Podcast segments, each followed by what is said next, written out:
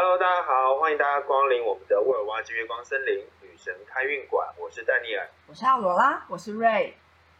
今天呢，我们要来聊一个大家都很关心的话题。我相信最近因为疫情的关系，很多人在事业方面一定非常的焦虑，或者是有很多的问题。嗯，那我也知道最近有很多人应该会找我们的奥罗老师或瑞老师来咨询关于事业方面的问题。嗯，那我们今天就要特别来聊聊，怎么样在事业上面成为所谓的成功人士。那首先呢，要请问两位老师，请问两位老师，请我们先请问奥罗拉老师好了，毕竟他坐在我对面。奥罗拉老师，你觉得你自己在事业方面是属于成功人士的 level 吗？是成功人士的 level 吗？不敢说是成功人士了，但起码有自己达到自己小小的一个挑战，小有成就，在某些方面小有成就。对啊，自自可以可以这么说，可以拿出来说嘴，可以小有成就，对，可以拿出来说嘴的事情。对，那你自己对于自己的成功定义是怎么样？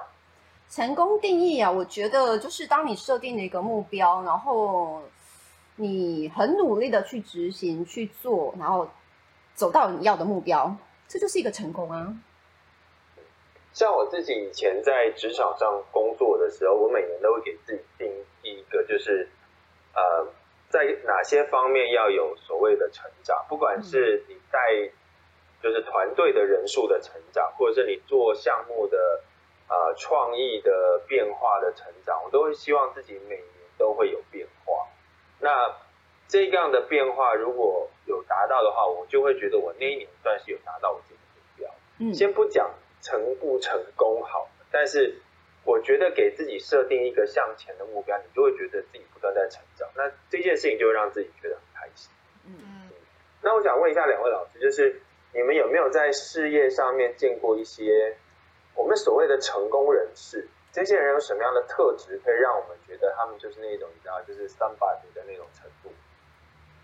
嗯，我觉得成功人士应该有个普遍的特质吧，就是他们都有愿景。嗯，首先你得知道自己要往哪里去吧，对，对他才有办法往成功迈进嘛。对，对，所以我觉得大部分他们一定是有愿景、有想要完成的事情的。然后我觉得他们还有一个很大的特质，是很愿意克服困难。嗯，因为毕竟你都知道成功是件很难，他不可能就是你早上起来然后就哇我成功了，对不对？是不是？这样成功就一点都不珍贵啦。所谓成成功之所以这么珍贵，就是因为它不容易取得嘛，他必须要克服很多很多难关啊，而且你他也必须要勇于面对挑战。嗯哼，因为我觉得不管你想不想成功，你的人生都是一直在挑战的，嗯，对不对？所以你要更 tough 一点，才有可能去跨越更多的障碍。那另外，我也觉得成功人士应该有高度执行力，对吧？因为要克服难关，不就是要高度执行你必？须要一直很努力的，总不能说我躺在床上说我愿意克服难关，然后躺着 然后就成功了，就成功了，这样好像诶、也不太对，对，所以我觉得高度执行力也是他们蛮明显的一个特色，嗯，就是就是身边那种很成功的人就说，哎，我想要做这件事情，然后你就会看到他们开始一直不停的去想办法达成这个目的，所以这个执行力其实也是蛮让人惊叹的。然后另外我觉得他们也都还蛮乐观跟勇敢，勇敢就是因为也勇于面对挑战嘛，勇于接受一定会有失败的过程，然后再再重新站起来这样子，所以他们也有一种不怕失败的特质。我是这么觉得啦，你们觉得是这样子没错啊，对吧？对吧？是对，对对。嗯，其实我觉得有些人他们呃虽然也是有愿景，可是他们对于很多事情太过看到那些问题，然后太过放大那些问题，所以导致他们在行动力上面，其实他们很怕失败。嗯那我觉得成功人士他们的这个特质就是说，他们其实他们不知道为什么会有点会，你知道，会把那些问题不当做问题，甚至当做他们自己的一个助力。也就是说，他们会觉得眼前那些问题是对自己的一个帮助，甚至他自己是有能力去解决这个问题。嗯嗯嗯，我觉得他们面对问题的态度不是说啊有东西挡在我面前，那我我我没办法，我只好停下来。他们觉得有东西挡在我面前，那我就把它拿开就好，我还是要我还是可以继续走。而且他可能会觉得说啊，人生本来就是会遇到不停的挑战，我这就是平常啊，这是一个什么很正常很正常的事情，schedule 上的事情。就是要是这这条路上都没有困难的话，他可能反而会有点起疑，是不是太顺利了？所以我们们今天要聊的，就是说我们跟成功人士之间差的那个橄榄，那个橄榄到底是烟的橄榄，还是意大利的那个糖渍的那个橄榄？请瑞老师给我们解答一下好吗？那个橄榄到底是什么？要去哪里买？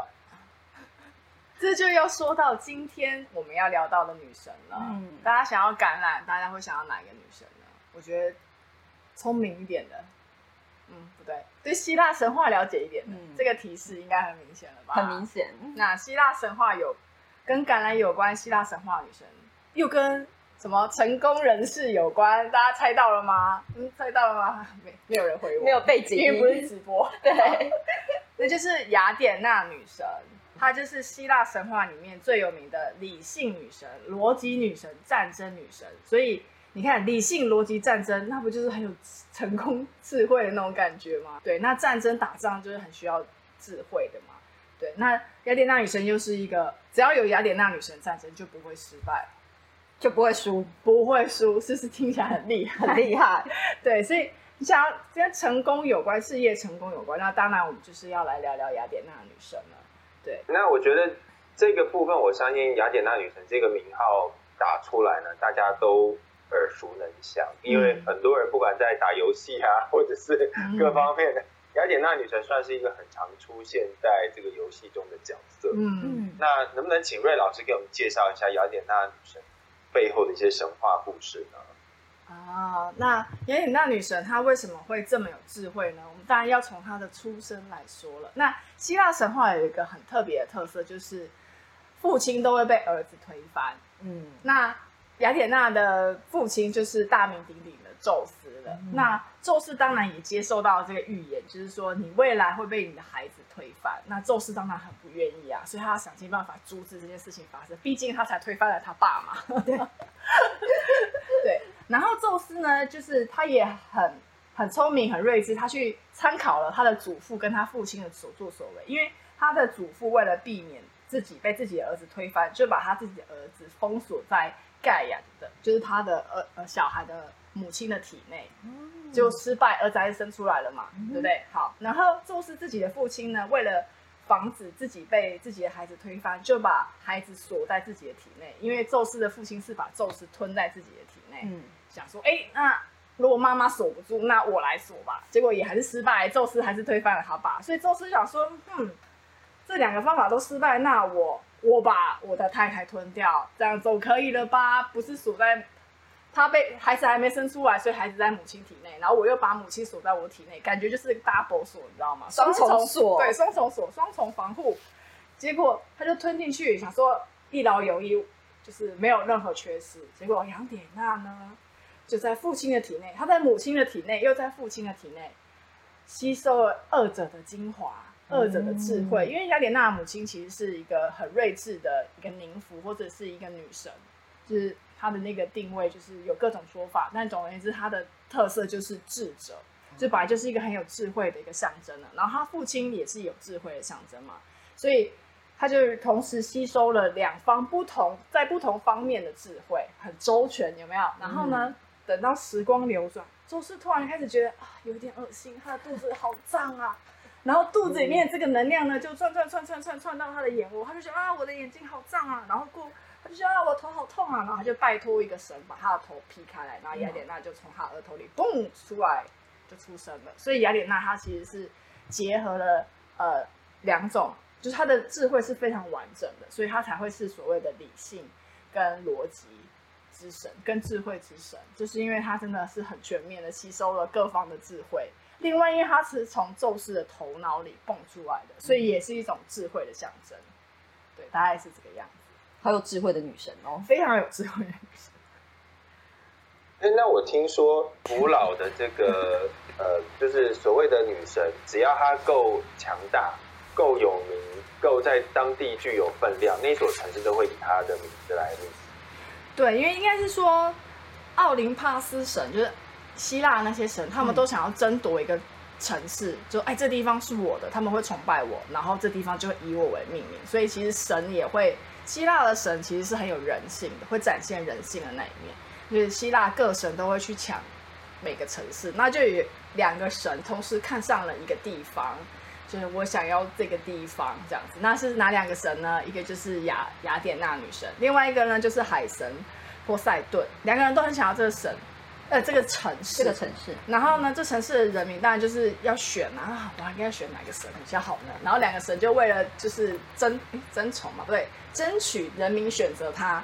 波塞顿呢就拿起他的三叉戟，然后就刺向了岩石，岩石就就是有滚滚的泉水流出来，然后还蹦出了一匹雪白的马战战马，就是很厉害、战无不胜的战马。然后雅典娜看了看了一下之后呢，就拿起他的金色的戟，就他有个长戟，轻轻的点了一下地上，然后地上就长出了一棵什么呢？我们刚刚前面说到了橄榄，长出了橄榄树，很丰硕的橄榄树。而且呢，他还跟人民说，这橄榄树它就是会一直生长，然后橄榄呢，你不但可以拿来吃，你还可以拿来做一些，比如说榨油啊，干嘛做一些经济价值的产物。橄榄是很多种功能的，不像隔壁那个马，就是没有啦，这是我自己家，反正就是就是有很多功能的，对，大家就是，所以人民当然就会讨论啊，就是哎，那是橄榄好还是要要投谁一票要投谁一票，就是有点像选举那种感觉。好，那最后当然，我觉得身为一个人类，应该没有办法抗拒食物这件事情吧。食物是获胜的了，所以大家是选择那些人民就选择了雅典娜，所以这这就是雅典城的由来。然后他们也在这里就是立了一个他的神庙，就是帕德嫩神庙。地中海的饮食的由来，就是因为雅典娜女神，感谢了她嗯把橄榄树带到人世间，对我们才有地中海很著名的橄榄油对，跟各种丰富的饮食在这边产生。没错，没错，没错，没错，这就是雅典娜女神很厉害的地方。对对对她很懂得人民需要什么。对，他很懂得看到一个目标，他想得到之后，他会去想要怎么样才能得到这个目标，然后使适当的力。你看他那那个海海海神还要很用力的刺破一个岩石，他就轻轻的这样点一下，有没有？那程度就不一样，一个就是很优雅，点一下就解决问题，他很知道力要用在哪，然后来解决问题，这样子。等一下，那我好奇，那为什么海神不干脆变一些鱼跟虾上来，让大家吃一下那个海鲜吃到饱，你知道海这样他或许就可以赢得选票。我曾经也有思索过思索过这个问题，可是想想不对啊，那些海中生物就是他的子民哎、哦，对哦、对啊，他总不能限他的子民，就为了得到一个人类的城吧？那这样海鲜可能会暴动。我觉得，海海底会翻腾，会推翻它。对，推翻他，你这个神，你居然没有保佑我们，把我们献，还把我们献给人类，对，就为了得到人类的一个城，啊，好像又有点嗯说不过去。所以难怪他只能就是因为波塞顿应该也是跟战，就是也是蛮会战争的嘛，所以他当然是送战马。但殊不知，雅典娜除了战争女神之外，她也是呃很有智慧来解决问题的。他不是跟你硬碰硬的那一种路数的。对，嗯，所以雅典娜女神的智慧是跟我们一般认为的那种所谓灵性啊、开悟啊的那种智慧是不太一样的。它比较偏向是现实生活中怎么样看到对方的弱点，然后去打动他，嗯然后去达嗯到自己的目的。没错没错所以没错。它不是那一种，它我听说，其实，在古代的时候，这边的雅典娜女祭司每个都是那种身强体壮，就她绝对不是那种弱不禁风在那边，你知道吗？就是炊烟袅袅的那种路线，他们都是非常强壮的战士。对对对，她是战士战士的形象的。他没有走那个路数啦。对啊，但是听说他们非常喜欢用黄金，对，谁能抗拒黄金？就是。对，就是那种黄金一拿出来，所有人就能膜拜他，你知道吗？就超强的，一拿出来就赢了。他其实不是一个那种太什么七情六欲啊的那种路线的路数，他是那种很清晰自己要什么，然后我要怎么做，然后达到目的。所以这个是这个女神她为什么在战争上面特别出名的原因。嗯就是因为她不是那种你知道吗？就是自爱自怜，她也不是那一种你知道同情别人同情了半天，但她是一个有爱心的女生，她不是那一种你知道吗？永远在那边就是襁褓中襁褓着你的那种感觉，嗯。她会好像鞭策着你往前走的那种路线，嗯。比较像是这个感觉。嗯哼，所以呢，关于雅典娜的部分，呃，就是我们奥拉老师有没有什么样的部分要跟我们分享的，或是能不能告诉我们，我们可以做过什么样的小魔法，可以帮助我们得到雅典娜女神的祝福？好啊，今天就来教大家一个如何能够长智慧的一个开运小魔法。好了，哦智哦，慧，就是说我现在如果有什么目标想要达成，但我觉得我好像缺乏了一些智慧跟勇气的你需要就可对以需要好运啊，或需要那个雅典娜女神的庇佑啊，需要能够得到她的力量，然后战她无不胜，对不对对？的力量的话，我们可以来做一个这个开运小物。嗯，大家都知道，雅典娜女神的圣宠是猫头鹰，对，所以如果你想要一个最简单的方式呢，其实你就是可以养一只猫头鹰吗？好高级哦。猫头鹰不好养吧？猫头鹰，你养是需要认证的。哦，因为它是管制的，它是保护育保护育对保护类的。保育类的动物，所以你不是说要养就哦。你可以养一个它的形象啊，就是对啊，就放一个猫头鹰的，对啊，你可以，它是猛禽哎、对，它是猛禽，猫头鹰很恐怖哎。很可爱。为什么瑞老师你是被猫头鹰吓过吗？Yes Yes，我去就是我也是在国外的动物园，那时候可能因为黄昏时分吧，因为气氛已经就是让我觉得有点害怕。然后在那个动，它那个动物园很大，然后就是猫头鹰是被养在一个圆形的笼子里面，然后那一只猫头鹰里面有好几只，那有一只就站在正中间的柱子上。然后呢，我就是沿着那个圆形的笼子走一圈嘛，就是死观光客，就是然后在那边看哇猫头鹰，然后看到它就它就这样子瞪着你，然后我我走走一圈，它就头就跟我转一圈，我内心觉得很害怕，觉得我是老鼠，食物来了，食物来了。然后怎么有一个食物在那边走了一圈，走三百六十，对没错到底要不要进来给我吃？对对对对对对，它好像在思索怎么样可以飞过来攻击我那种感觉。我从他的眼神里感受到了杀气，所以呢，我就对猫头鹰就有点恐惧。他搞不好是想要传递雅典娜女神讯息给你啊。对，这愚蠢的人类，愚蠢，不要走，不要再走了，愚蠢的人不要再类，走，我已经走了三百六十六十我头要断了，你你你要不要停下来听我说话？你这个愚蠢的人类，愚蠢的人类又落荒而逃了，不好意思，就没有接收到雅典娜，我没有接收到雅典娜的讯息。哦，对了，如果你需要一些就是雅典娜女神的力量的话，猫头鹰绝对是一个很好的一个代表物。不管就是你有一些猫头鹰的小物啊，或者是你身身穿猫头鹰的一些衣服啊，或者在呃，很建议在你的办公桌上可以放个小小的猫头鹰的水晶。嗯对，当你看到这只猫头鹰的时候，你就会联想到就是雅典娜女神的信使。当你需要力量的时候，你可以跟那个猫头鹰说一下，它可以为你带来好运，然后带来智慧，智慧的力量。嗯那像我就有一只，哇，好可爱大家可以、看得到吗？你看不到。看不到，看不到。对，它就是猫头鹰的笔。这支笔呢，其实它其实就是我的幸运小物。当我有时候需要一些力量的时候，我就会拿这支笔来用。需要智慧，需要力量，然后需要好运的时候。那另外一个，如果你们找不到这种猫头鹰的这种笔呀、对笔的话，那就自己做。怎么做自己？做很难吧？不会很简单，就是今天教大家是可以做的一个小方法。因为昨天才刚超级满月对，超级满月。大家应该有经历了那个 晚上不好睡、好睡多梦，就是然后能量充足饱满的一个状态。对，其实可以在满月的时候，你可以跟雅丽娜女神就是请求，然后跟她做连接。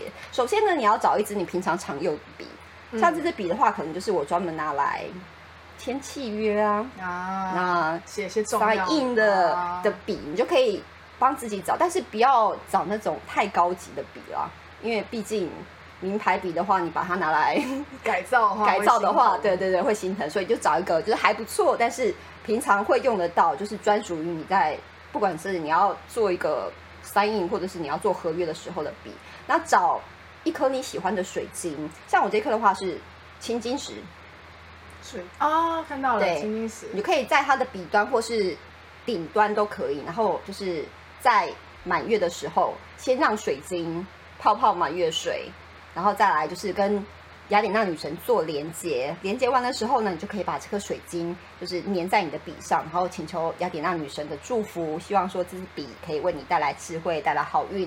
那我用这支笔的时候能够战无不胜。嗯，这很多人是用在什么时候你知道吗？什么时候？考生考试的时候，哦就用那支笔写，二 B 的笔上面上贴一个水对晶，嗯，成功，哦这就是你的成功之笔。所以这个方法是非常所以它可以当简单的。考试笔，对不对？对，只要你想要成功会用到那支笔的时候，你都可以这么做。对啊，它就是我的开运笔、我已经很啊。开心，我不需要再考试了。但是你还是会签合电约啊脑考试，怎么办？用它来按键盘。呃，但是你还是可以带着它啊。带着它就是幸运小物对啊，它就是一个幸运小好运对不对对对对对，你就可以随身携带，然后就是你感受它，因为毕竟你有跟它做过连接，有跟女神做过连接嘛，所以你只要带着它，你就会感受到雅典娜女神的守护，雅典娜女神的智慧，雅典娜女神的成至少你。会比较心安，那你比较稳定之后，你也比较能够正常发挥。很多时候你在考试或者是一些重要场合会出错，就是因为太紧张。，对所以这个东西带着你也可以安个神。对对没错。今天以上就教给大家这个幸运开运小物。感觉还蛮容易达成的。这颗水晶呢，就是取决于个人。嗯如果你是一个你知道，嗯，很舍得用一个非常好的高级的一个水晶吗？水晶也可以，就是看你个人对然后你要喜好了。对，看财力跟喜好。然后要不然的话，就是买一一般的那种裸石，然后自己来挑几颗比较漂亮的、嗯都可以。都可以但青金石绝对是一个很好的首选，对，它是有带来成功、带来招财、带来一个好运的力量。嗯，对嗯以上，不错。好，那我觉得我们今天呢聊聊这个雅典娜女神，我觉得大家也可以感受到这个女神她的特质跟我们之前聊了很多女神其实是有点不太一样的。嗯，她甚至会比较偏向是策略类型的，然后她能够去说服周遭的人去跟从她的理想，嗯然后去投她选票，嗯而且她也能够知道别人心里面最害怕、最担心的是什么，就像是她给大家变出了橄榄树。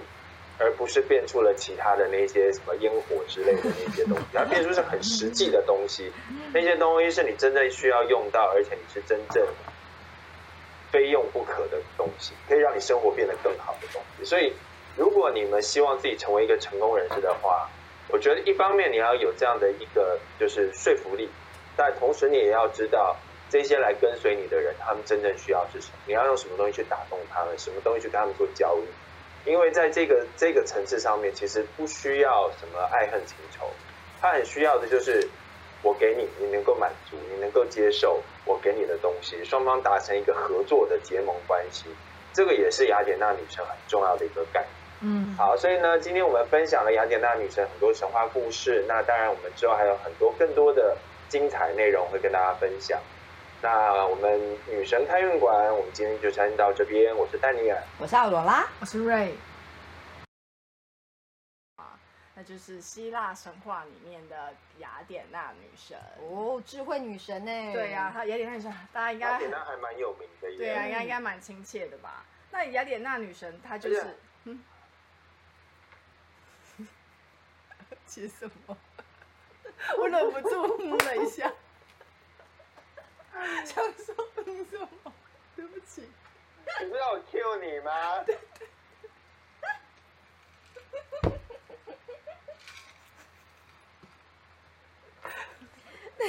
到底讲到哪里去了？我以为他会让我朗诵完，他 是理性女神，把他把他把他才会 Q 我，结果他就先 Q 我。对不起，对不起，sorry，默默契真的今天很差我今天默契也不不真的真的不行哎。啊！哦哦，嗯，那我们现在从哪里开始呢？再来一次。雅典娜女神喽雅。典娜女神，